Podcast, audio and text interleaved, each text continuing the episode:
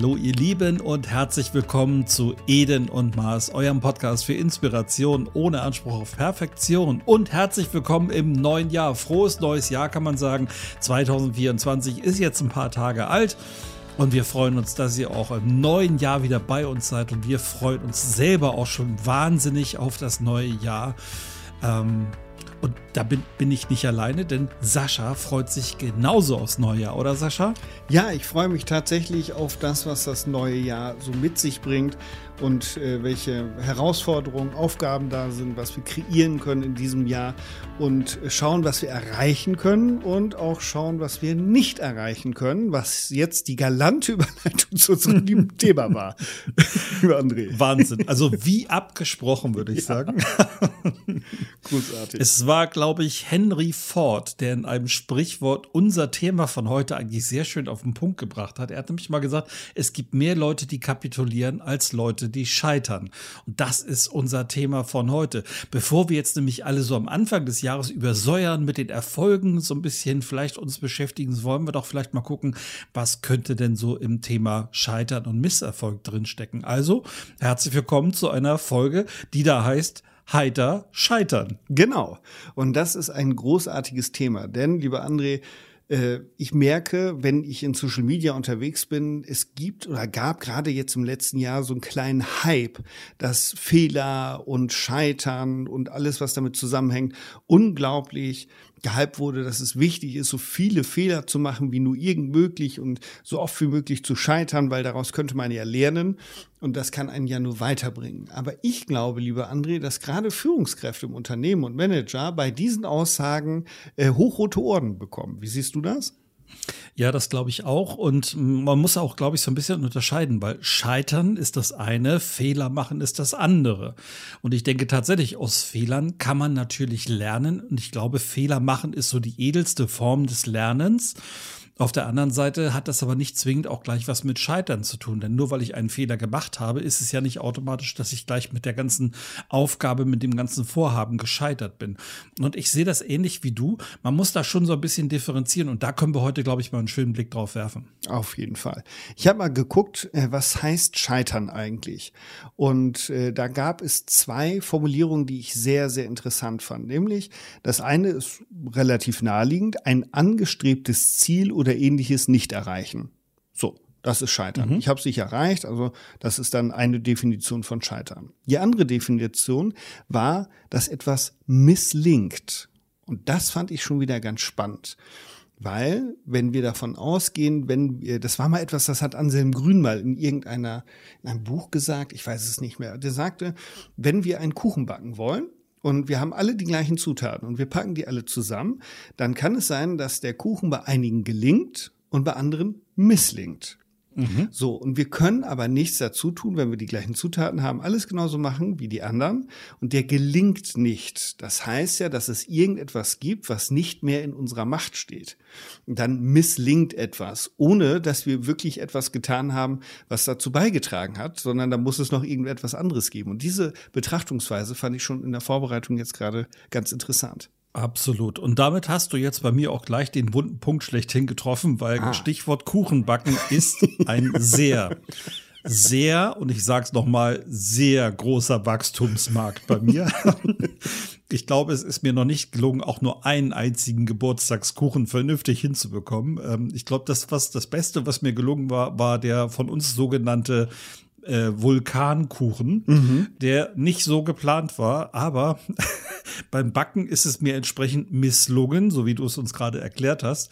Und ich habe dann, als ich die Springform äh, den Rand abheben wollte, hat sich die Hälfte vom Kuchen quasi mit der Springform abgehoben und es war nur noch so ein, ein Schokoladenberg sozusagen dazu auf dem Teller. Ich habe den damit Schokolade übergossen und seitdem war es dann der Vulkankuchen. Geschmacklich war der super.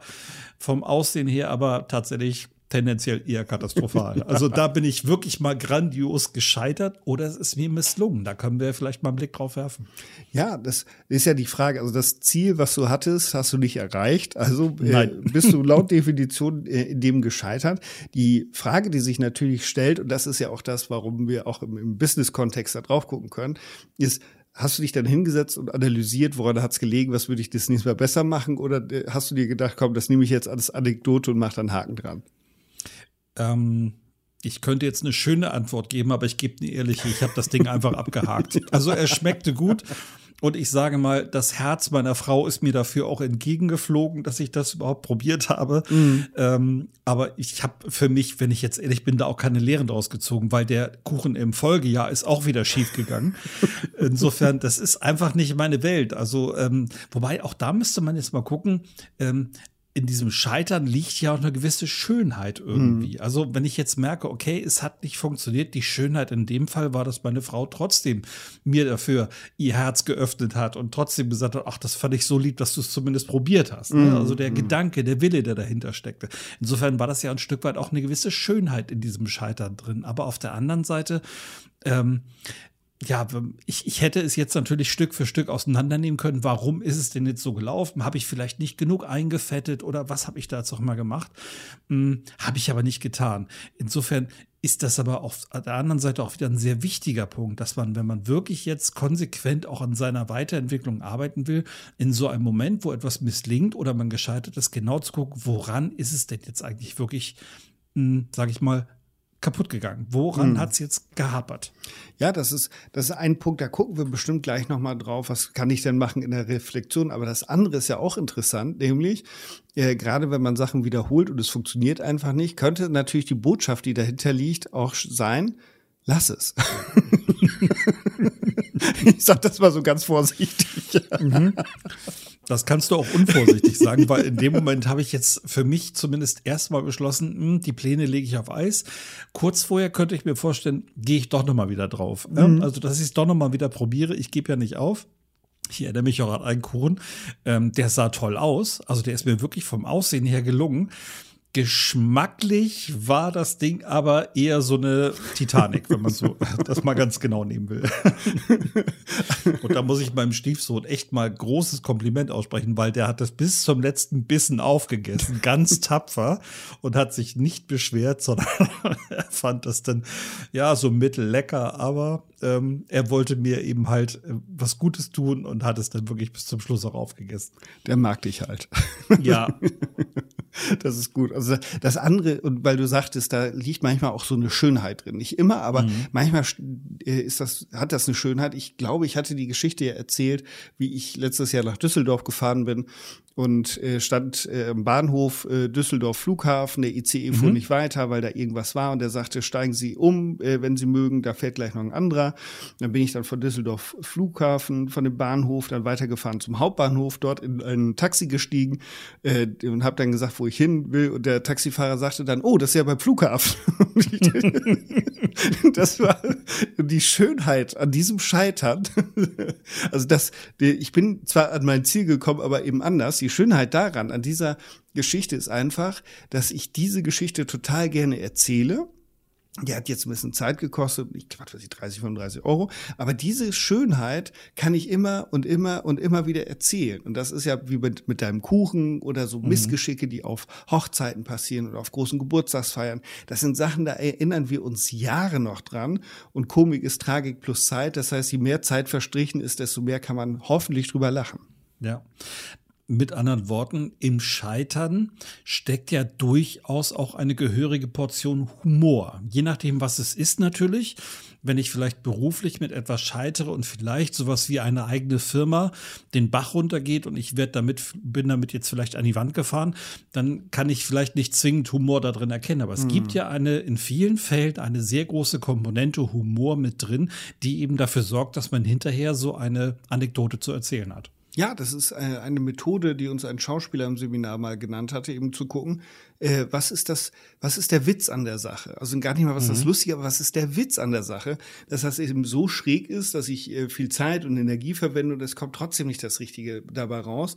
Und eine Komponente könnte eben sein, Zeit, äh, Distanz aufzubauen oder die Flughöhe zu verändern. Und so, je weiter ich von oben drauf gucke, ich nehme als Beispiel wieder deinen mentalen Balkon, Mhm. Desto eher kann es mir natürlich auch gelingen, ähm, da mit Humor drauf zu gucken. In dem Moment ist es natürlich schwierig, gerade ich denke so eine Hochzeit, alles monatelang geplant, immense Summen Geld sind da reingeflossen dann funktioniert das nicht. Oder da gibt's ja auch so äh, äh Videos bei Social Media, da wird mit viel Tamtam -Tam die Hochzeitstorte reingeschoben mit, mit äh, vierstöckiger Torte und äh, allem drum und dran und das kippt um das Ding. Mhm. In der Situation nicht so lustig. Wenn man da in zwei, drei Jahren drauf guckt, denkt man, kann sich da noch dran erinnern? Also eben ein, ein Evergreen dann. Wo du gerade sagst, Torte, also da ist meiner Großmutter ein sehr schönes Missgeschick passiert in dem Moment. Sie hat nämlich ähm, für den Geburtstag meines Großvaters ganz viele Torten gebacken und dann hat sie vergessen, die Tür vom Raum zuzumachen, in der die Torten, in dem die Torten stehen. Mhm. Und jetzt kam die Nachbarin rüber und wollte meinem Großvater einen Strauß Blumen bringen und hat aber ihren Hund mitgebracht. Und dann saßen die halt im Wohnzimmer, haben sich unterhalten und irgendwann so, wo ist eigentlich der Hund? Naja, der Hund war in dem Raum und hatte sich schön genüsslich an die Torten gemacht und hat überall von jeder Torte die Sahne runtergeleckt. Es waren, glaube ich, sieben Torten, die in dem Moment daneben gegangen sind. Und äh, die Nachbarin, die ist äh, in Tränen ausgebrochen. Mhm. Und daran merkt man auch, wie unterschiedlich Leute auf sowas ja reagieren, auf so einen, ja, nennen wir es ruhig jetzt mal, auf so einen Missgeschick, auf so einen Scheitern, auf so einen Misslingen. Die Nachbarin stand da Tränen überströmt, weil ihr Hund das jetzt gemacht hat. Und meine Großmutter hat einen Lachanfall bekommen, der mhm. aus tiefstem Herzen kam. Ja, großartig. Das ist natürlich ein Träumchen. Das ist ein Träumchen. Das ist hohe Kunst, wenn uns das in, in der Situation schon gelingt und nicht erst mhm. mit ein bisschen Distanz dazu. Das ist natürlich großartig. Ja, wenn wir, wenn wir über Scheitern äh, nachdenken und wir haben gerade das Thema Essen und äh, Torten und so weiter, da fällt mir etwas ein, wo ich letztes Jahr, doch wenn ich das jetzt nach Definition nehme, mal gescheitert bin. Nämlich, ähm, ich habe mich ja eine ganze Zeit lang vegan ernährt. Mhm. Und das habe ich letztes Jahr, Mitte letzten Jahres aufgeweicht und habe gesagt, das ist erstmal zumindest in dieser Gänze für mich beendet. Da bin ich tatsächlich dran gescheitert. Und da habe ich aber auch reflektiert, warum ich das dann aufgegeben habe. Und zwar, weil mein Ansinnen, was ich nach wie vor für super halte, mit einem wahnsinnig wichtigen Motiv äh, äh, kollidiert ist. Nämlich ähm, mein, ein, äh, ja, Motiv, ein Wert eigentlich, ist Bequemlichkeit. Ich bin ein unfassbar bequemer Mensch. Nicht faul, aber unfassbar bequem. Und wenn man sich vegan ernähren möchte, ist das mega unbequem. Und wenn ich da heute mhm. drüber nachdenke, werde ich richtig müde, so unbequem ist das, weil du deinen Kram planen musst. Du musst sehr viel mitnehmen und musst übergucken und nachfragen. Und es ist einfach super, super unbequem. Und das hat dann nach zwei, zweieinhalb Jahren dann dazu geführt, dass ich gesagt habe, nee, ich gebe das nicht ganz auf, aber ich weiche das ein bisschen auf, damit das ein bisschen alltagstauglicher wird. Also ein mhm. Projekt, an dem ich gescheitert bin ähm, und das aus guten Gründen. Jetzt ist ja die spannende Frage, und das geht ja mit Scheitern sehr häufig einher. Gab es denn auch die Menschen in deinem Umfeld, die jetzt vielleicht mit erhobenem Zeigefinger gesagt haben, siehst du, ich habe es ja gleich gewusst, das war ja klar, dass das passiert? Hm, bislang noch nicht, tatsächlich. Mhm. Spannende Frage. Nein, meine Frau hat sich gefreut darüber, Nein, die hat das begrüßt, nicht gefreut. Die hat das begrüßt, äh, weil es den Alltag einfach einfacher macht. Ja. Aber tatsächlich war keiner bis jetzt dabei, der gesagt hat, siehste, habe ich mir gleich gedacht. Nee, nee, vielleicht habe ich solche Menschen einfach nicht mehr in meinem Umfeld. ja. ja, du, Durchaus möglich. Also ich, ich kenne es halt selber aus meiner eigenen Vergangenheit. Wenn es Momente gab, in denen ich vielleicht mit irgendwas gescheitert bin, dann gab es immer irgendjemand mit erhobenem Zeigefinger, der immer gesagt hat, ja, das war ja klar. Ich habe es dir von vornherein gesagt, das konnte ja nichts werden. Also diese hinterher mhm. schlauen, weißt du? Mhm. Und die habe ich das Gefühl gehabt, die waren immer sofort mit einem Scheitern immer mit dabei. Und ich glaube, das gibt es auch heute noch. Du hast vorhin ja diesen Kontext Unternehmen und Teams und sowas angesprochen. Mhm auch da gibt es tendenziell in jedem Team irgendjemand, der dann hinterher sagt, siehst du, ich habe es ja gleich gesagt, dass es nichts werden kann. Ne? Und das macht so ein, so ein Scheitern, das gibt so ein, so ein Scheitern auch, sage ich mal, gleich wieder so eine negative Note.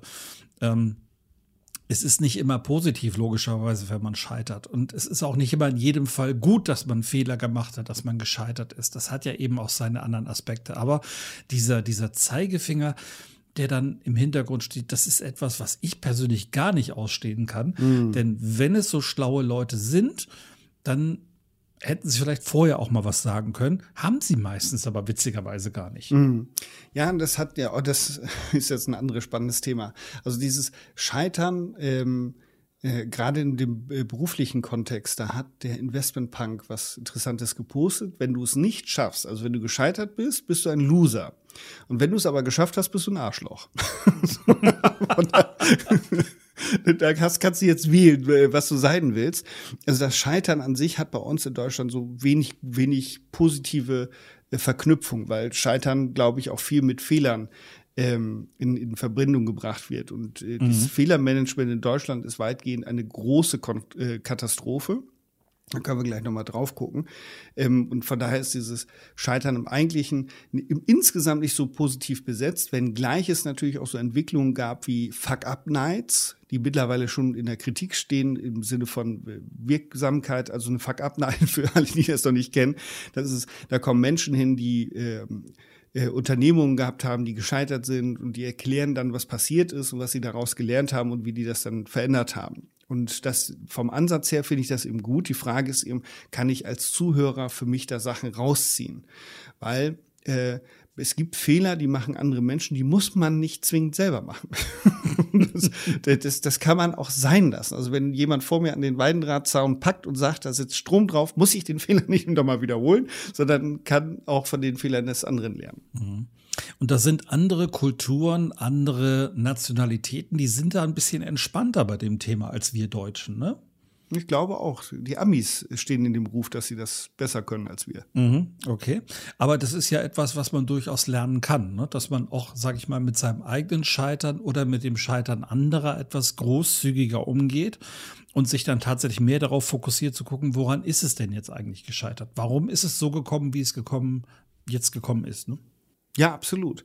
Also äh, das ist ja immer die Frage, äh, wie, wie gucke ich da jetzt drauf? Ähm, ich kann natürlich mich hinsetzen, das ist, auch da gibt es ja wieder die Extreme. Das heißt, es gibt die Menschen, die äh, gescheitert sind und dir dann in epischer Breite und Tiefe erzählen, dass nur die Rahmenbedingungen schuld sind und die anderen Menschen. Mhm. so. Ähm, und dann auf der anderen Seite gibt es die Menschen, die dann sagen, das hat mit mir zu tun und eben ausschließlich mit mir, weil ich nicht die richtigen Entscheidungen getroffen habe, weil ich den falschen Weg oder den falschen Zeitpunkt und so weiter und so fort. Das heißt, die einen, die die volle Selbstverantwortung übernehmen und die anderen, die die Verantwortung eben komplett bei den anderen suchen. Die Wahrheit ist wahrscheinlich irgendwo in der Mitte. Aber die wirklich erfolgreichen Unternehmer, die ich so kenne, legen ganz viel Wert auf Selbstverantwortung und Eigenverantwortung und äh, eben sehen Scheitern eben häufig dann auch in, in, in einer Summe von falschen Entscheidungen beispielsweise. Nicht im Sinne von, ich habe das absichtlich falsch entschieden, sondern ich habe das damals so entschieden, wie ich das gerade konnte. Im Nachhinein hat sich es aber als falsch herausgestellt oder als nicht hilfreich. Das ist ja auch völlig in Ordnung. Hm. Ja, ich glaube tatsächlich, uns Deutschen fehlt da so ein bisschen die Leichtigkeit, auch mit sowas umzugehen. Ähm, und es, es hat eher so dieses, das, der Begriff Scheitern an sich ist ja schon so schlimm irgendwie. Ne? Mhm. Das ist ja so, so ähm, sprachlich auch so, erinnert ja so ein bisschen an, an so Hexenverbrennungen, hätte ich beinahe gesagt, und sowas. Ne? Also, Scheiterhaufen, also, ja, ja. Genau, ganz genau. Und ähm, wenn man, wenn man, glaube ich, so ein bisschen Leichtigkeit in das Thema reinbekommt, dann ist es vielleicht schon mal eine völlig andere Sache. Ich habe dir erzählt, dass ich gerade so ein Buch fertig gelesen habe, die 50 Sätze, die das Leben leichter machen von Karin Kuschig. Mhm. Und da ist ein Satz dabei, den fand ich so großartig. Der Satz lautet, das verzeih ich mir doch am besten gleich mal selbst. den fand ich Weltklasse und den habe ich mir jetzt schon gemerkt, weil der, sage ich mal, mir selbst gegenüber sehr wertschätzend ist. Mhm. Ähm, und ich glaube auch, dass dieser Satz eventuellen erhobenen Zeigefingern durchaus den Wind aus den Segeln nehmen kann. Wie stehst du dazu? Ja, das ist ein ganz spannendes Thema, weil das sind zwei Sachen, die da zusammenkommen. Das eine ist Verantwortung und das andere ist Schuld. Mhm. Und das eine und das andere sind zwei völlig unterschiedliche Paar Schuhe. Und das, worauf du ansprichst, hat was mit Schuld zu tun. Und das ist etwas, was ein ganz, ganz, ganz fieses Thema ist. und ein ganz anspruchsvolles, sagen wir es mal so rum. Weil, wenn ich sage, ich verzeihe mir das selbst, ist da Schuld im Spiel. Oder zumindest das Gefühl von Schuld, ich bin schuldig geworden an irgendetwas. Und das muss ja gar nicht mehr sein. Aber die, die Haltung zu sagen, und das ist das Wichtige, wenn mir Fehler passieren, wenn ich irgendwo mit gescheitert bin, liebevoll mit sich selbst zu sein. Das ist ja so die Grundbotschaft, die ich da raushöre, zu sagen, hey, das verzeih ich mir selbst. Und das ist die, die wichtigste Verzeihung, die es überhaupt braucht, aus meiner Sicht. Ja, und das ist ja genau der Punkt, an dem es in der Regel so richtig losgeht, weil an so einer Stelle, wenn wir jetzt gescheitert sind, reden wir mit uns ja schlimmer, als wir mit dem besten Freund jemals reden würden. Hm, auf jeden Fall. Ne, also ich, ich sag mal, ich glaube, nur meinen Drucker würde ich da nur so schlimm beschimpfen, wie ich mich dann teilweise früher beschimpft habe. Mache ich heute auch nicht mehr, mhm. weil ich da sehr viel wertschätzender mit mir umgehe, wenn ich einen Fehler gemacht habe, wenn ich an irgendwas gescheitert bin, wenn ich was nicht hinbekommen habe. Ähm, aber ich glaube, da fängt schon an. Und dieser Satz nimmt so die Schwere daraus und gibt mir nee, ich will nicht sagen einen Freibrief, aber es gibt mir selber eine gewisse Ruhe, muss ich sagen. Ja, absolut. Das eben mit Schuld, weil dieses die Schuld ist so, ah, das ist ja so ein ganz schweres Wort. Das ist auch ein mhm. ganz schweres Thema. Ich habe die Schuld an. So. Und äh, das hat auch was mit Moral zu tun und äh, mit Moralkritik und was sagen die anderen und die zeigen mit dem Finger auf mich und das hast du nicht gut gemacht und Anerkennung und alles, was da dran hängt. Und deswegen dieses äh, liebevoll drauf gucken und zu sagen, hey, das verzeih ich mir selbst, dass ich da jetzt gescheitert bin, schafft äh, eben äh, die Möglichkeit, dass die Emotionen in einem vernünftigen Maß bleiben. Weil wenn jemand gescheitert ist, hat er meistens schon genug mit sich selbst zu tun. Da braucht es ja nicht noch die von außen, die zusätzlich nochmal zeigen, dass er mit dem Projekt gescheitert ist. Das ist doch ja. Irrsinn. Ja, und jetzt kommen wir auf den Unternehmenskontext vielleicht mal zurück. Da gibt es ja genug Unternehmen oder es gibt vielleicht auch den einen oder anderen Hörer, der ähm, im Vertrieb ist. Und im Vertrieb wird ja nun mal ganz stark über Zahlen und über Ziele geführt. Mhm. Und da ist die Wahrscheinlichkeit ja auch durchaus vorhanden, dass man ein Ziel nicht erreicht, also dass man an seinem Vorhaben, dieses Ziel zu erreichen, scheitert. Ja, und dann geht's halt darum, wie gehe ich mit sowas um? Was würdest du sagen, ist jetzt eine gute Herangehensweise, um mit dem Thema jetzt vernünftig umzugehen? Weil das Gefühl, das dann hinterher in einem so ist, wenn man jetzt wirklich sein Ziel nicht erreicht hat, man also gescheitert ist, das ist ja schon fast mit Worten nicht zu beschreiben. Das fühlt sich ja innerlich ganz, ganz schlimm an. Ja, und das ähm, da, da gibt es verschiedene Facetten. Ich habe ja selber viele Jahre im Vertrieb gearbeitet mhm. und es, die Facetten, die mir durch den Kopf gehen, es gibt einmal so diese kleinen Ziele. Das heißt, wenn ich irgendjemanden anrufe und möchte einen Termin mit ihm vereinbaren, ist das Ziel, dass diesen Termin vereinbaren. Aber ähnlich wie bei großen Zielen, Jahreszielen, Quartalzielen, ist es natürlich so, dass, und da muss ich ganz ehrlich sagen, das habe ich früher bei weitem nicht so stark gemacht wie heute. Ich habe früher nicht so viel reflektiert. Das heißt, mich wirklich ehrlich, ehrlich hinzusetzen und zu gucken, was war jetzt eigene Bequemlichkeit, was war mhm. falsches Vorgehen und so weiter und so fort. Und das ist ja etwas, da komme ich gleich dazu, was dann viele Menschen unfassbar vorangebracht haben. Also sich tatsächlich hinzusetzen und zu gucken, was sind die guten Gründe daran? Was kann, konnte ich beeinflussen, was konnte ich aber auch nicht beeinflussen? Ich sage mal, so ein Corona-Jahr ist natürlich schwierig dann zu sagen, äh, okay, das ist jetzt voll meine Verantwortung gewesen, dass Corona da ist, sondern das spielt natürlich eine Rolle, wenn ich versuche, Ziele zu erreichen, ich darf aber nicht mehr raus und komme nicht mehr in Kontakt zu den Menschen. Also das, das ist so das, wo ich heute sage, hey, guck da wirklich mal nüchtern drauf, so nüchtern wie irgend möglich und gucke mal, was sind denn die Stellschrauben, die du hättest verändern können. Mhm. Mhm. Und ähm, jetzt, also ich selber war auch schon im Vertrieb und oder bin es nach wie vor und ähm, weiß auch, wie, wie schwer so ein, so ein Ziel auf einem lasten kann, wenn man es denn so, sage ich mal, wie so eine große Zahl vor sich sieht. Mhm ähm, und jetzt anfängt dran zu arbeiten und irgendwann im Laufe der Zeit feststellt, hey, es läuft, es funktioniert, das, was ich mir überlegt habe, klappt, das greift alles und am Ende wird es dann doch nichts. Das ist ja so ein bisschen vom Gefühl, als wenn man so aus der Flasche trinkt und einem zieht einer beim Trinken die Flasche weg. Ne? Das ist so. Und es gibt, glaube ich, auch kein so richtiges Mittel dagegen. Es sei denn, da fand ich deinen Impuls von eben sehr wichtig, dass man sich hinterher ehrlich mit sich selbst hinsetzt und auseinandernimmt, warum hat mir denn jetzt hier einer die Flasche weggezogen oder warum habe ich sie mir sogar selber weggezogen? Ja, und das darum geht's ja letzten Endes. Also das ähm, äh, ein Begriff, über den ich gleich vielleicht nochmal zu sprechen komme, ist ja das Blame Game. Das heißt eben die Schuldzuweisung und so weiter.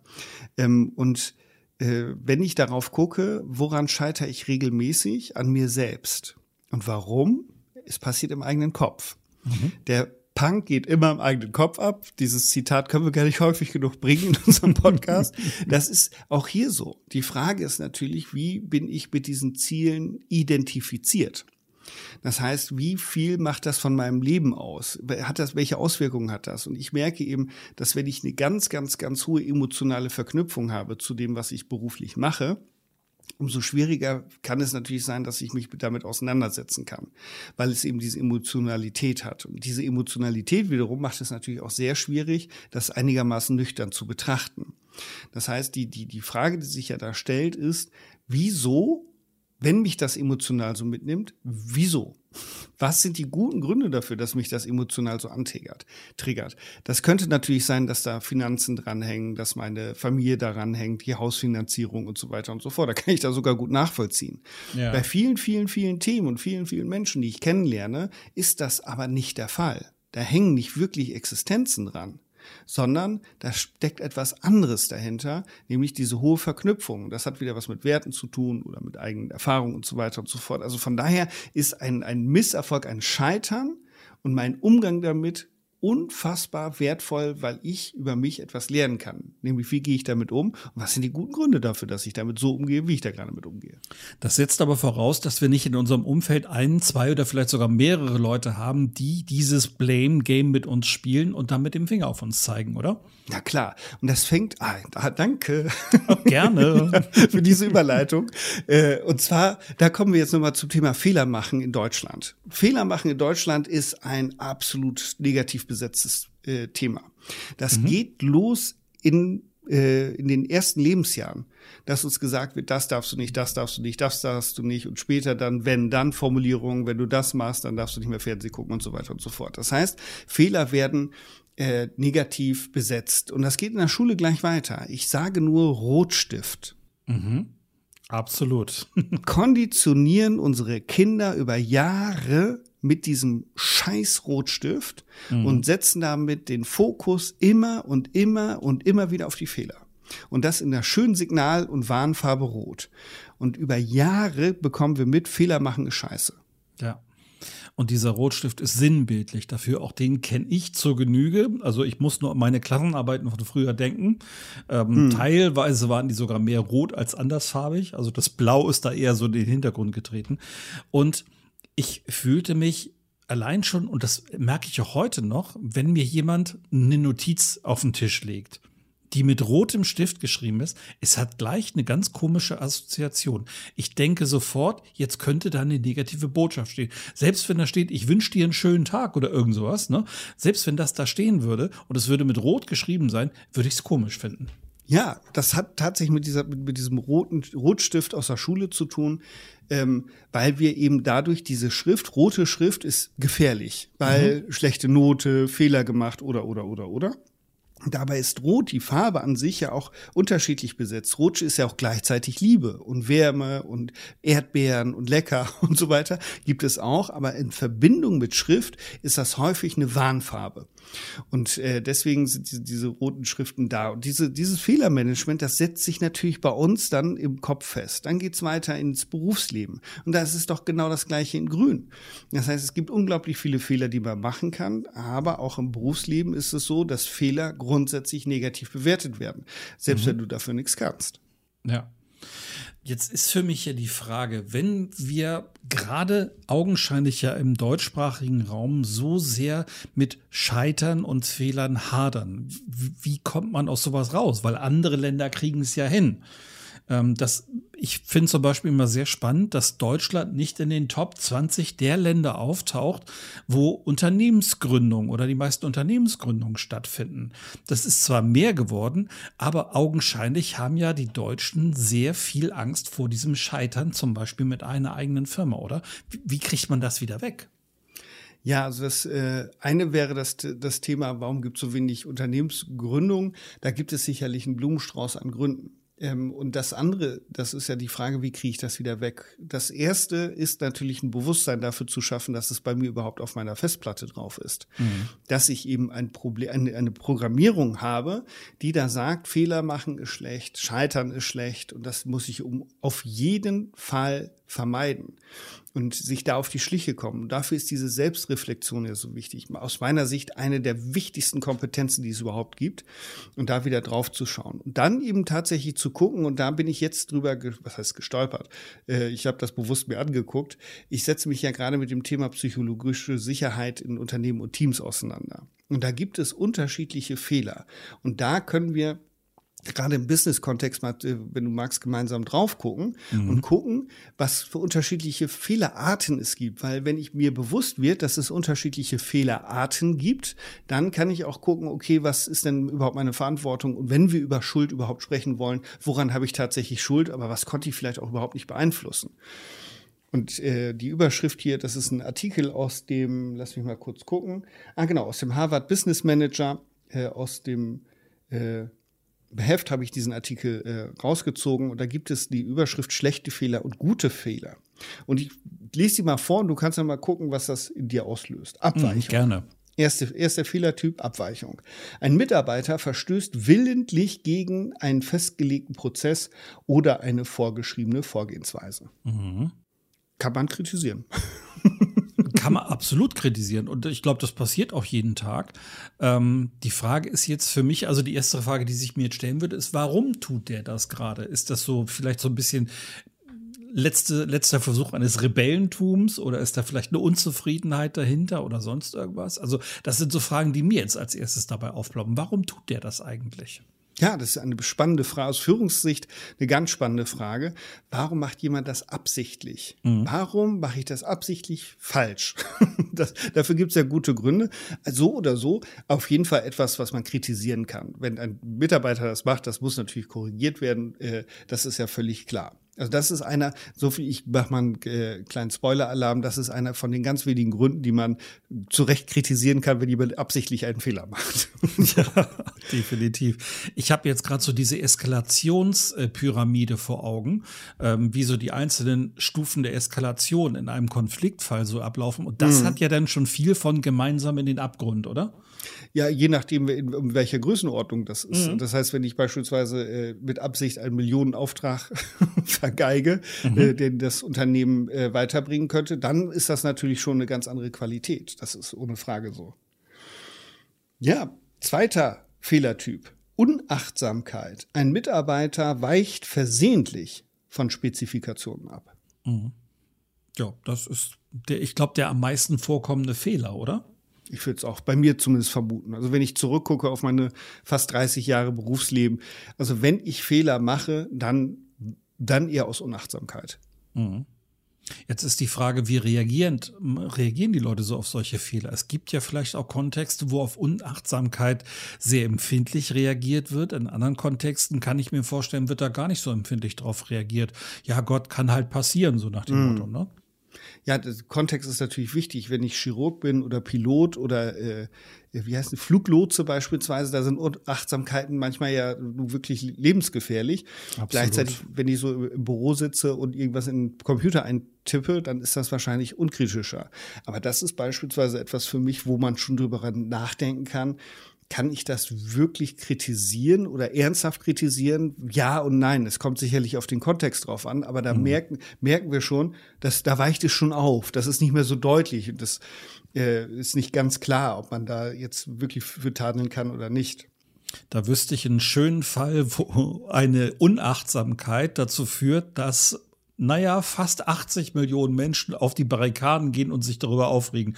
Nämlich, wenn die deutsche Fußballnationalmannschaft ja. in einem Spiel einen Fehler macht, dann haben wir ganz viele Bundestrainer, die besser gewusst hätten und ganz viele Stürmer, die besser gewusst hätten, wie jetzt das Tor zu machen wäre, anstatt diesen Fehler zu machen. Und dann geht das Blame Game los. Ganz genau. ja, Ach, der Kreis schließt sich, merkst du, ne? Ja, ja. Sehr cool.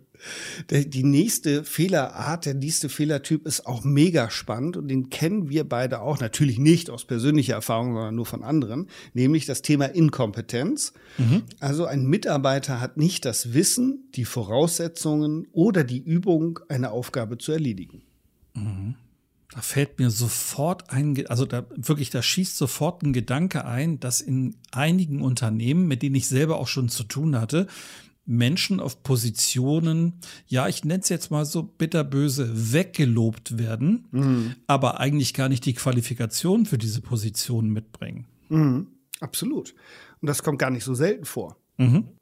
Dass sie versetzt werden oder dass man ihnen etwas zutraut, was sie aber noch gar nicht können, können, weil mhm. ihnen die Erfahrung fehlt, weil ihnen Hintergrundwissen fehlt. Und Fehler, die daraus entstehen, kann ich also bei aller Liebe nur begrenzt dem Mitarbeiter zuschreiben oder dem Mitarbeitenden zuschreiben, weil da ist natürlich der Arbeitgeber auch wieder in der Verpflichtung zu gucken, kann ich diesen Menschen da überhaupt hinsetzen und wenn ich ihn da hinsetze und der kann das aber noch nicht, dann braucht er Qualifizierung, Begleitung, ja. äh, Learning on the Job, off the Job und so weiter und so fort. Ja, und was auch leider häufig in Unternehmen passiert ist, dass jemand, der in seinem Job sehr gut ist, fachlich sehr gut ist, dass der dann plötzlich in eine Führungsposition gesetzt wird, in die er eigentlich gar nicht rein wollte. Er wollte einfach nur seinen Job gut machen, weil er fachlich gut ist, weil er Ahnung hat, weil er sich auskennt. Und auf einmal ist er mit einem Aufgabenfeld, nämlich Führung, konfrontiert, obwohl er da eigentlich gar nicht rein wollte. Mhm. Ja, ein, ein, Unternehmensberater, mit dem ich mal zusammengearbeitet habe, hat gesagt, es gibt zwei Sorten von Mitarbeitern, wenn irgendetwas äh, nicht funktioniert. Nämlich, entweder sind sie schlecht geführt oder sie sitzen auf dem falschen Platz. Ja. Ja, das ist dann ungefähr so, als wenn du wieder bei der Fußballmannschaft den Torwart in den Sturm stellst und dich darüber beschwerst, dass er keine Tore schießt. Ne? Ja, absolut, absolut. Also Inkompetenz, auch da merken wir schon bei den Fehlern, die ich begehe, weil ich es nicht besser kann. Mhm das ist, wird schon noch schwieriger, das zu kritisieren. Ja. Und da das Blame Game zu spielen. Ja. Und da kommt auch vielleicht das Thema Selbsteinsicht oder Selbsterkenntnis noch so ein bisschen dazu, denn ich muss ja auch selber erstmal vielleicht erkennen, dass ich gar nicht das Know-how habe, um diese Stelle richtig auszufüllen, oder? Absolut. Da gibt es ja diese vier Stufen des Lernens, nämlich einmal die unbewusste Inkompetenz. Äh, das heißt, ich kann etwas nicht, ich weiß es aber auch nicht, dass ich es nicht kann. Ähm, das zweite ist dann eben die bewusste Inkompetenz. Das heißt, äh, ich weiß, dass ich das nicht kann. Mhm. Ähm, und kann es dann eben tatsächlich auch nicht. Äh, so wie bei, als Beispiel, das Autofahren ist ein schönes, also als kleines Kind weiß ich nicht, dass ich nicht Auto fahren kann, aber äh, ich kann es nicht und ich weiß es auch nicht, weil ich brauche das auch gar nicht. Irgendwann merke ich das, dass ich das nicht kann. So, und dann kommt eben die, die dritte Stufe.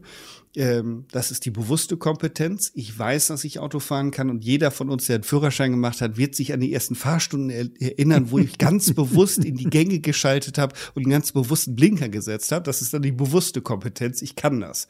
Mhm. Und dann kommt eben die vierte Stufe. Das ist das, wo wir heute drin sind. Ich fahre einfach Auto. Ich kann das, aber mir ist das völlig unbewusst, weil das so so in mein, in mein alltägliches Tun übergegangen ist, dass das ganz automatisch passiert. Mhm.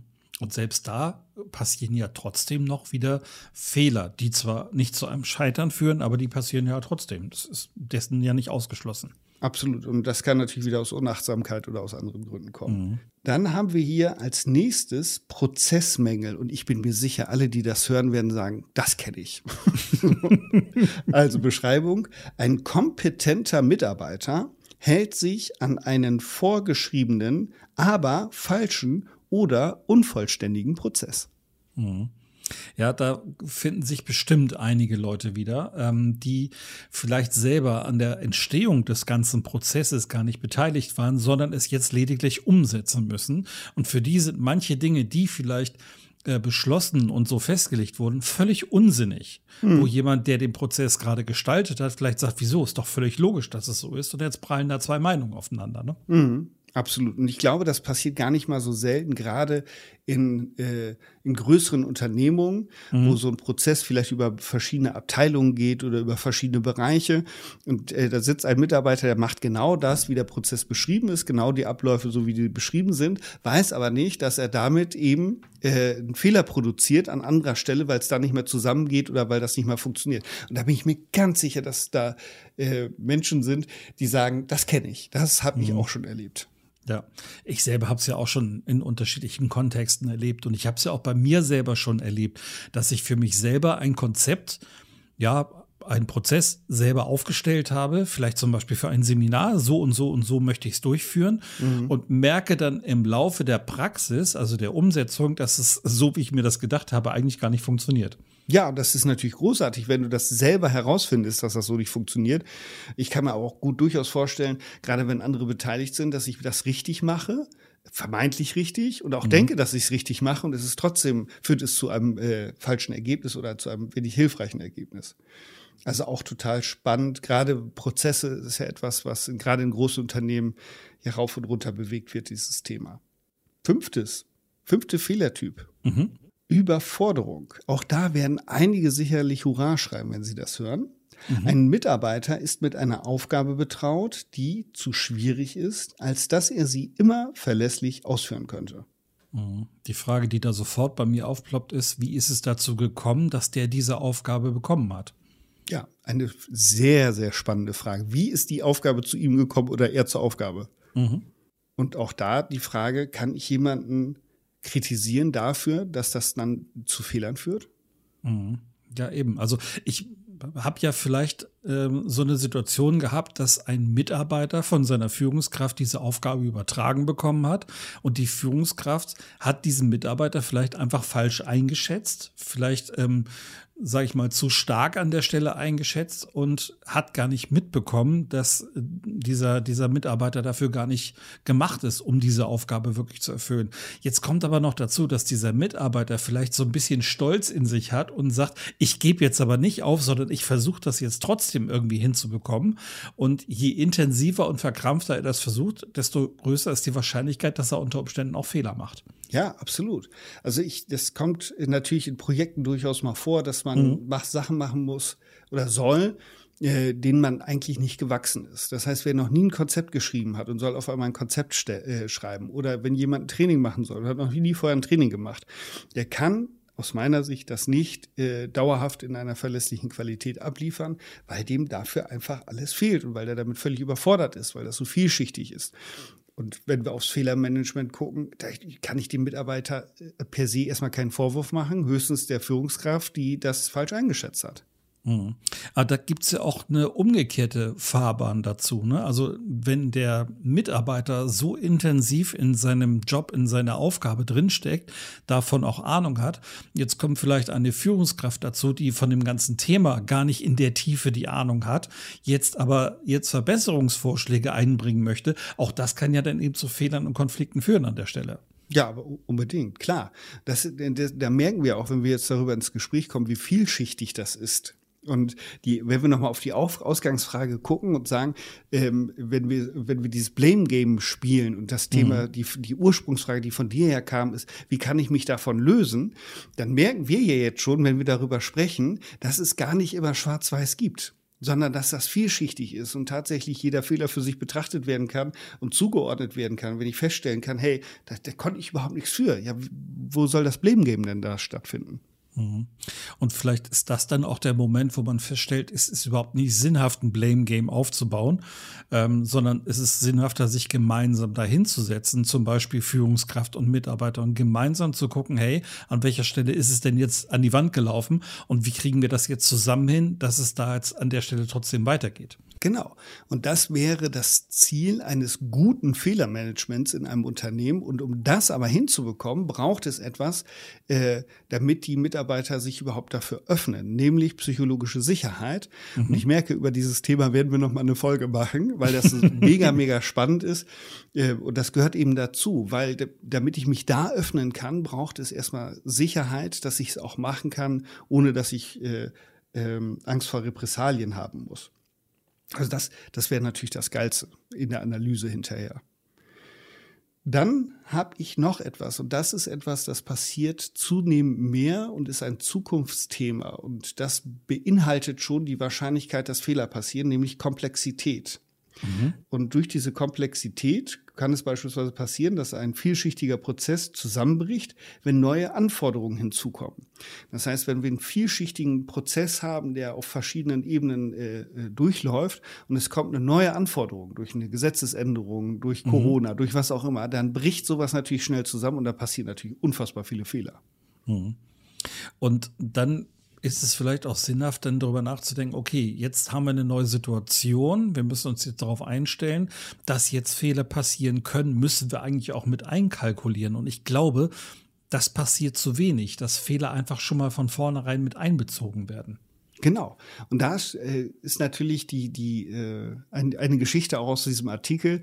Ähm, wenn Projekte gemacht werden in Unternehmen, neigen Verantwortliche dazu, auf Biegen und Brechen so ein Erfolg, so ein Projekt zu einem Erfolg zu machen. Mhm. So, das heißt, das muss funktionieren, egal was das kostet. da müssen positive Ergebnisse rauskommen. Das heißt, da kommen die Jubelperser aus, aus den Ecken. So, und jetzt, äh, jetzt kann man ja aber auch Folgendes machen zum Thema, wie kriegen wir das raus, auch in Unternehmen. Man könnte beispielsweise sagen, wir machen jetzt bewusst ein Projekt, ein Experiment, um Erfahrungen zu sammeln. Das ist das Ziel. Nicht, dass das gut funktioniert, das wäre schön, aber das Ziel dieses Projektes ist es, Erfahrungen zu sammeln, um zu gucken, was können wir davon mitnehmen für andere Bereiche. Und dann haben mhm. wir schon eine ganz andere Zielsetzung. Ja. Auf jeden Fall. Und wenn ich mir dann darüber klar geworden bin, wirklich, wo ist das Ziel? Vielleicht auch zwischendurch nochmal wieder kurz die Stopptaste gedrückt. Okay, was war denn jetzt eigentlich das Ziel des Ganzen, bevor dieser Fehler passiert ist? Dann analysieren und wieder zurück, um das Ziel weiter zu verfolgen. Ich glaube, dann ist man schon einen Riesenschritt weiter und hat auch, sag ich mal, in seiner eigenen persönlichen Entwicklung wieder einen großen Schritt nach vorne gemacht. Absolut. Weil wenn ich damit rangehe, so im Sinne von, ach, mal gucken, was rauskommt. Mhm. so, also ein bisschen offener rauskommt. Also mhm. mal gucken, was ich daraus lernen kann. Also das Ganze äh, als, als Lernprojekt begreifen und nicht als äh, Projekt im Sinne von, das muss jetzt wirtschaftlich sein und das muss bestimmte Ziele verfolgen, sondern das schafft gleich eine ganz andere Offenheit, da ranzugehen und die Haltung ist dann eben auch eine ganz andere. Wenn da eben dann Fehler passieren, können wir sagen, ja genau, das wollten wir haben. Das ist ja praktisch dann das Ziel, diese Erfahrung zu sammeln. Und dann mhm. passt das wieder. Ja. Gibt es noch weitere Punkte? Mhm, drei haben wir noch. ja, ja. Ich bin gespannt. Und, ja, das nächste kennen wir alle. Äh, Fehler, die passieren aufgrund von Unsicherheit. Mhm. Mangelnde Klarheit über künftige Ereignisse veranlasst Mitarbeiter, scheinbar vernünftige Maßnahmen zu ergreifen, die zu unerwünschten Ergebnissen führen. Interessant. Das heißt, wenn vielleicht eine berufliche Unsicherheit ins Spiel kommt. Vielleicht so eine Art Flurfunk, wo es heißt, ja, hast du schon gehört, es wird eine bestimmte Abteilung aufgelöst, dann hast du eine Unsicherheit drin. Und dann ist vielleicht die Konzentration auf die Aufgabe, auf das Ziel nicht mehr besonders groß und schon können Fehler passieren und die ganze Sache könnte am Ende sogar aufgrund dieser Unsicherheit scheitern. Ja, genau. Das heißt, wenn, und das ist, glaube ich, etwas, also ich merke das zumindest in den Kontexten, in denen ich unterwegs bin. Es fehlt ganz häufig an Klarheit, wie es weitergehen soll. Mhm. Es fehlt in der Klarheit an der Ausrichtung, an den Zielen, wie soll es weitergehen. Und dann kann es natürlich passieren, wenn mir nicht klar ist, wo es hingehen soll oder was jetzt als nächstes passiert. Und ich merke, da droht irgendeine Veränderung oder irgendwas Kritisches zu passieren, versuche ich natürlich als verantwortungsbewusster Mensch Maßnahmen zu ergreifen, dass das nicht eintritt oder dass diese, diese die Folgen abgemildert werden. Und wenn mir aber der gesamte Kontext fehlt, kann das sein, dass ich etwas mache, was gut gemeint ist, aber am Ende natürlich äh, nicht gut gemacht ist. Aber das das weiß ich nicht, weil mir Wissen fehlt. Und äh, aus dieser Unsicherheit heraus mache ich dann vielleicht Fehler. Ja. Ja, absolut. Und ähm, wenn ich, wenn ich, wenn es mir gelingt, ein bisschen Sicherheit wieder da reinzubekommen, indem ich vielleicht auch vielleicht sogar so einen direkten Weg suche und sage, ähm, liebe Führungskraft, ich habe gehört das, was ist da dran? Gib mir mal eine klare Aussage. Ich weiß ja, wie ich persönlich bin. Also mit Unklarheit kann ich nicht gut umgehen. Also mit Ungewissheit kann ich nicht gut umgehen. Wenn ich dann aber vielleicht eine Führungskraft habe, die mir auch eine klare Aussage geben kann, die mir vielleicht auch dann ehrlich sagt, hey, so und so und so sieht's aus, dann kommt ja diese Sicherheit eventuell schon wieder. Selbst mhm. wenn es eine Sicherheit ist, die mir am Ende sagt, ja, das Team wird wirklich aufgelöst zum Beispiel oder sowas. Ne? Mhm. Ja, und die, diese Sicherheit, diese Orientierung geben, unfassbar wichtig in unsicheren, in ähm, Zeiten, die dynamisch sind. Das merke ich immer wieder. Und das, was passiert in Krisenzeiten, ist, dass viele Führungskräfte aufhören zu kommunizieren. Und das mhm. Gegenteil wäre hilfreich und richtig. Und wenn es nur von Woche zu Woche ist, zu sagen, diese Woche machen wir das so, nächste Woche machen wir das so, damit diese Unsicherheit eben nicht da ist und das eben nicht zu, zu Handlungen führen kann, die vielleicht sogar noch kontraproduktiv oder schädlich sind. Ja, ja, klar. In jedem Augenblick, in dem ich unklar bin, wächst ja die Wahrscheinlichkeit, dass durch sowas wie zum Beispiel Flurfunk eben noch mehr Verwirrung und Unsicherheit entsteht. Genau, absolut. Ja, Mensch, das nächste Thema hatten wir schon am Wickel. Das ist auch ein ganz schönes Wort, ein bisschen sperrig. Falsifizierung. Mhm. so. Und zwar ist damit das gemeint, was, was ich gerade schon mal erklärt hatte, ein Experiment, das beweisen soll, dass eine Idee oder ein Design gut ist, schlägt fehl. Mhm. Da sind wir wieder bei diesen wunderbaren Projekten. Ich, ich nenne sie jetzt mal beispielsweise Vorstandsprojekte. Die müssen mhm. einfach gut sein, weil sie kommen ja vom Vorstand. Und die müssen auch funktionieren. Und die müssen auch erfolgreich sein, weil sonst äh, darf das nicht sein. Mhm. Dabei ist ja vielleicht eine, eine Führungsetage, eine Führungsebene, ein Kreis von Führungskräften viel glaubwürdiger, wenn die in der Lage sind, auch zu sagen, hey Mann, da haben wir jetzt ja gerade mal kolossal daneben gelegen. Mhm. Ähm, das ist uns misslungen, da haben wir einfach falsch gedacht. Wir müssen das Thema nochmal von vorne angehen. Finde ich persönlich viel näher, viel menschlicher. Ähm, viel sozialer, als wenn man vielleicht so weit geht zu sagen, es muss alles richtig sein, es muss alles perfekt sein, weil es ja von einer bestimmten Hierarchieebene kommt. Ja, und vor allem ist es ehrlicher. Ähm, ich habe das selber schon erlebt, dass ich Sachen gelesen oder gehört habe, wo ich gedacht habe, hm, das klingt jetzt so, als wenn man mit Gewalt irgendwas Positives aus diesem Projekt rausziehen will. Jeder weiß, das ist eigentlich gescheitert und das hat nicht funktioniert, was man sich vorgenommen hat. Und ich glaube, es wäre ehrlicher zu sagen, hey, das haben wir uns vorgenommen, das hat nicht funktioniert, das lernen wir daraus und das machen wir jetzt. Und das ist eben hier auch das, der, der letzte Part. Das heißt hier Experiment, ein Experiment, das durchgeführt wird, um neue Erkenntnisse zu erlangen und eine Geschäftschance oder eine Chance zu untersuchen, führt zu einem unerwünschten Ergebnis. Mhm. Das heißt, das, was man haben wollte, ist da nicht rausgekommen, so ein Ärger. Ja, ja. Und dann kannst du Glück haben, dass dabei etwas zufällig Neues entsteht, was aber vielleicht sogar noch sehr viel positiver ist. Ich sag mal, ähm, Stichwort Penicillin-Entdeckung. Ne? Das mm. ist ja eher durch einen Zufall passiert. Ähm, dieses ähm, ja, ich will etwas erreichen und auf dem Weg zu meinem Ziel passiert etwas, womit ich nicht gerechnet habe, was mich aber zu einem viel größeren und viel besseren Ergebnis führt. Wie zum Beispiel die Post-its, die so entstanden sind. Wie zum Beispiel eben der, der, die Reifen, die so auf diese Art und Weise entstanden sind, letztendlich, die wir jetzt halt auf unseren Autos haben. Das sind ja alles Dinge, die eher zufällig auf dem Weg zu einem völlig anderen Ziel entstanden sind. Wenn ich Glück habe, ist das gut, weil etwas ähm, was ich vielleicht vorher so nicht erwünscht habe als Ziel, heißt ja nicht zwingend, dass es auch was Negatives ist. Ja, das ist so. Äh, Thomas Edison hat ja gesagt, ich bin nicht 10.000 Mal gescheitert, sondern ich habe 10.000 Wege gefunden, wie es nicht funktioniert. Ähm, und er hat immer weiter äh, an der Glühbirne weiter rumgedoktert. Und zum Thema Zufälle und Experimente, ich weiß nicht, ob wir da schon mal drüber gesprochen haben, ähm, das wahrscheinlich berühmteste Potenzmittel der Welt, Viagra, ist auch durch einen Zufall entdeckt worden. Mhm. Und äh, zwar äh, hatten sich die Ärzte gewundert, warum Tabletten verschwinden während des Experiments, weil Viagra war, glaube ich, ursprünglich ein Blutdruckmittel oder auf jeden Fall für das Herz-Kreislauf-System. Und mhm. die haben da eben so ein Experiment dazu gemacht und irgendwann festgestellt, dass Tabletten verschwinden, dass sie geklaut werden. Und dem sind die auf die Spur gegangen, ja, ge, äh, doch gegangen und haben dann rausgefunden, dass das eben äh, gewünschte, äh, äh unerwartete, aber durchaus gewünschte Nebenwirkungen hat.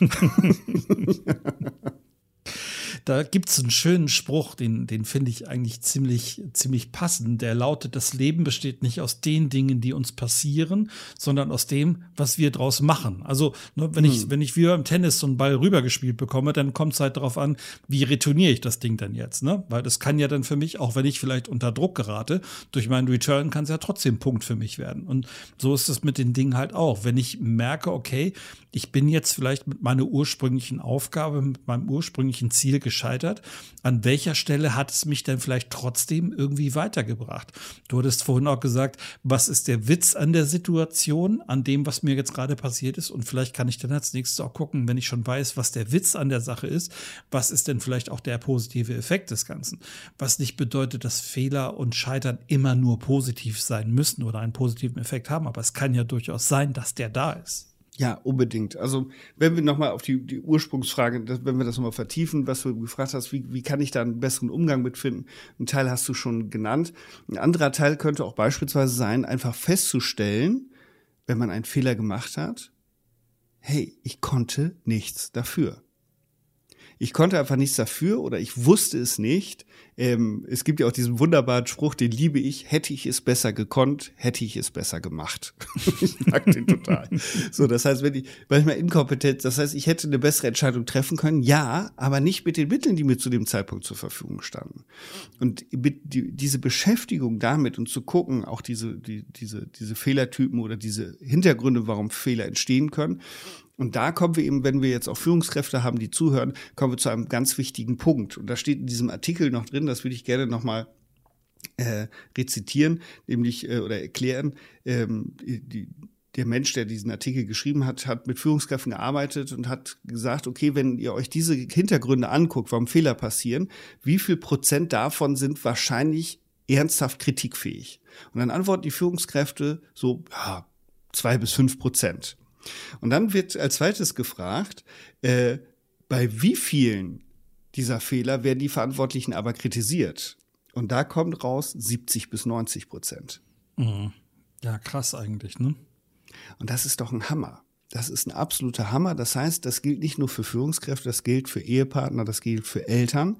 Das heißt, es gibt gute Fehler und es gibt schlechte Fehler. Und wenn ich, äh, wenn ich äh, meiner Tochter dreimal erkläre, dass das zu einem unerwünschten Ergebnis führt und sie das bewusst immer wieder anders machen, dann braucht es vielleicht irgendwann mal eine Konsequenz, ohne Frage.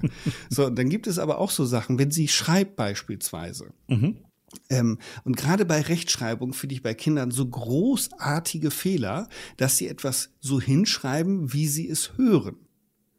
Und da fällt es mir immer schwer zu sagen, das ist falsch, was du da gemacht hast, sondern, hey, du hast das jetzt so aufgeschrieben, wie du das gehört hast. Das, so wie es aber geschrieben werden soll, ist etwas anderes. Wie beispielsweise die Endung ER, die häufig ja mit A abgekürzt wird, wie Lehrer. Mhm hört ja keiner ein Lehrer raus. Nee, genau. So und solche Geschichten. Und da denke ich immer, da gibt es gute Fehler. Oder wenn ich eben mit äh, Tabea Hausaufgaben mache und sie macht irgendwas anders, als ich denke, dass es sich gehört. Und ich frage sie, warum hast du das so gemacht? Und die Erklärungen sind häufig so gut, dass ich denke, stimmt. Aus diesem Blickwinkel, mit dieser Betrachtung, hätte ich das wahrscheinlich genauso gelöst. Mhm. Kleine Anekdote noch zum Thema Scheitern. Ich habe neulich in einem YouTube-Video, ähm, das war ein Interview mit Tom Hanks, habe ich gehört, dass er zum Beispiel sagte, ich habe so viele Filme gemacht und da sind ganz viele dabei, also die wirklich so weder Hand noch Fuß haben. Also mhm. er hat seine eigene Erfolgsquote 80-20 gerechnet. 80 Prozent seiner Filme waren Flops oder sind gar nicht erst veröffentlicht worden und nur 20 Prozent seiner Filme sind letztendlich irgendwie auch zum Erfolg geworden oder überhaupt auf die Leinwand gekommen.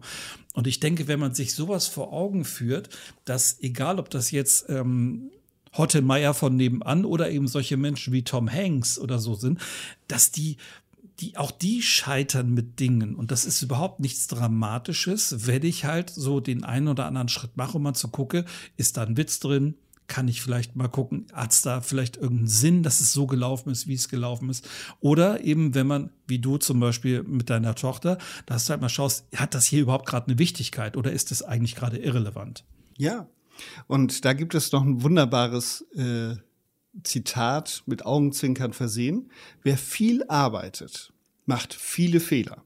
Mhm. Wer wenig arbeitet, macht weniger Fehler. Wer gar nicht arbeitet, ist ein fauler Sack. das ist natürlich mit Humor, aber da, da steckt schon viel hinter. Und ähm, Karl Lagerfeld hat dazu mal was gesagt. Der hat gesagt, ich glaube, 80 oder 90 Prozent seiner Zeichnungen oder 80 bis 90 Prozent seiner Arbeit geht so in den Papierkorb. Mhm. Ja. Und das darf man sich dann gerne immer wieder vor Augen führen. Und ähm, niemand da draußen ist perfekt. Ich persönlich halte mich sogar von Menschen eher fern, die von sich, sag ich mal, so annehmen, sie wären perfekt oder sie arbeiten an ihrer Perfektion. Ich mag den Charme des Unperfekten. Das ist mir viel lieber und das ist mir viel sozialer, viel menschlicher und viel angenehmer. Genau. Wenn es irgendwie vertretbar ist und aus meiner Erfahrung ist es das in allermeisten Fällen, darf äh, ein ostfriesisches Zitat nicht fehlen. Bietje schgei, fett Gott leif. Das heißt, ein bisschen schief hat Gott lieb, aber es reimt sich auf Hochdeutsch nicht so wunderbar. Das heißt, ähm, ich glaube, das kann der Anfang von allem sein, nicht nur von einem guten Fehlermanagement oder von einer guten Scheiterkultur, dass ich mit einem wohlwollenden Auge auf mich selbst blicke. Mhm. Und um dem Ganzen vielleicht nochmal zum Schluss eine kleine biblische Wendung zu geben, der, der ohne Sünde ist, werfe bitte den ersten Stein. Dem habe ich dieses Mal nichts hinzuzufügen. ihr Lieben, schön, dass ihr heute dabei wart. Unsere erste Folge im neuen Jahr. Und wir freuen uns darauf, wenn ihr vielleicht Lust habt, uns auch zu erzählen, an welchen Situationen, in welchen Momenten ihr vielleicht mal großartig gescheitert seid. Und vielleicht sogar, was ihr daraus für euch selber für Erkenntnisse lehren oder auch Humor ziehen konntet. Genau. Und insgesamt gilt natürlich, so noch nicht geschehen, lasst gerne eine Bewertung da, abonniert gerne unseren Podcast und wenn ihr dann noch Zeit und Muße übrig habt, empfehlt uns gerne weiter. Wir wünschen euch beim Scheitern und auch beim Nichtscheitern viel Freude und gute Erkenntnisse und wünschen euch erstmal eine gute Zeit. Macht es gut, ihr Lieben. Adios, ihr Lieben. Schönen Tag für euch. Ciao. Ciao.